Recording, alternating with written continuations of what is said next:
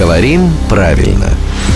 Здравствуйте, Володя. Доброе утро. Доброе утро. Доводилось ли вам отправлять сообщение или электронную почту с вложением?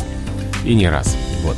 Но слово «вложить» э, в контексте вот писем и всяких сообщений мне нравится меньше, если честно. Мне больше нравится глагол «прикреплять». То есть прикрепить фотографию, документ и так далее. Вот если я это уже сделал, да, то я прикрепил какой-то документ и отправил письмо. А если мы только собираемся, вот, допустим, все вместе, прикрепить какой-то файл и отправить, а, то мы прикрепим или прикрепим? Это наши знаменитые глаголы «наить».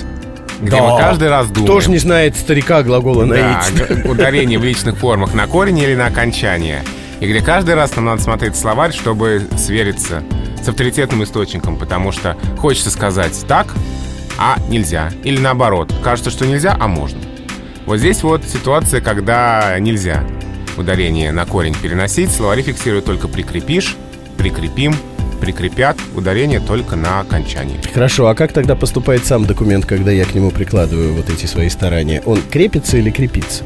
Но он уходит по электронной почте. Нет, Владимир, у нас очень Ну, четкая наверное, программа. все-таки прикрепляется.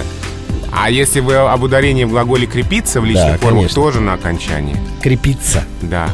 И в том числе, если это в значении бодриться, крепись, крепитесь. И он нас послушал, и что он делает? Он крепится тоже на То есть э, окончании. в любом контексте Да, на окончание падает ударение. Ну, спасибо, и с документами разобрались э, с вашей помощью накануне выходных. Можно собственно, отдыхать смело. Да, мы вам желаем хорошо их провести с удовольствием. И в понедельник в это же самое время давайте-ка к нам, Володя, да? Чего нарушать традицию? Друзья, это был главный редактор «Грамотру» Владимир Пахомов.